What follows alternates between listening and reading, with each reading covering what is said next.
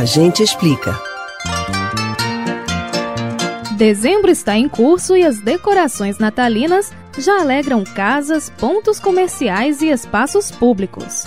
Você já pendurou seus enfeites? Além da árvore, luzes, bolas e guirlandas, um dos ornamentos mais tradicionais é o presépio. Em tamanho real ou miniatura, o cenário é carregado de significado para os cristãos. Você sabe como esse costume começou? A gente explica. A cena retratada no presépio é o que motiva a festa de Natal.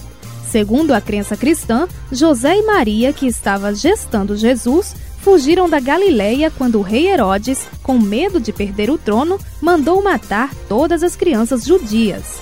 Ao chegar em Belém, não conseguiram vaga em uma hospedaria. Assim, Maria deu à luz em um estábulo, onde animais ficavam acomodados.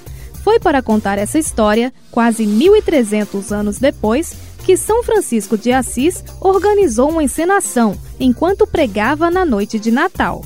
Com autorização do Papa, ele montou o cenário com uma imagem do menino Jesus em uma manjedoura rodeada por um boi e jumentos vivos. Alguns pesquisadores afirmam que ele mesmo fez de argila as figuras de Cristo, Maria, José e dos três reis magos.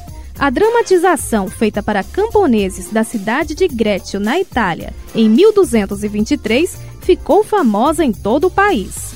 No século XIII, as famílias da nobreza europeia já adotavam o hábito de montar o presépio.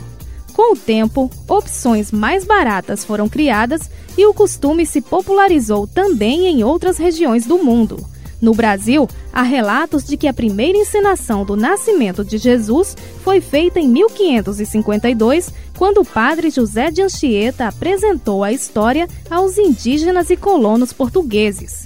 Mas pesquisadores apontam que o primeiro presépio brasileiro foi montado no século XVII em Olinda, Pernambuco, pelo religioso Gaspar de Santo Agostinho. De acordo com a tradição cristã, o cenário deve ser montado no primeiro domingo do advento, que ocorre quatro semanas antes do Natal.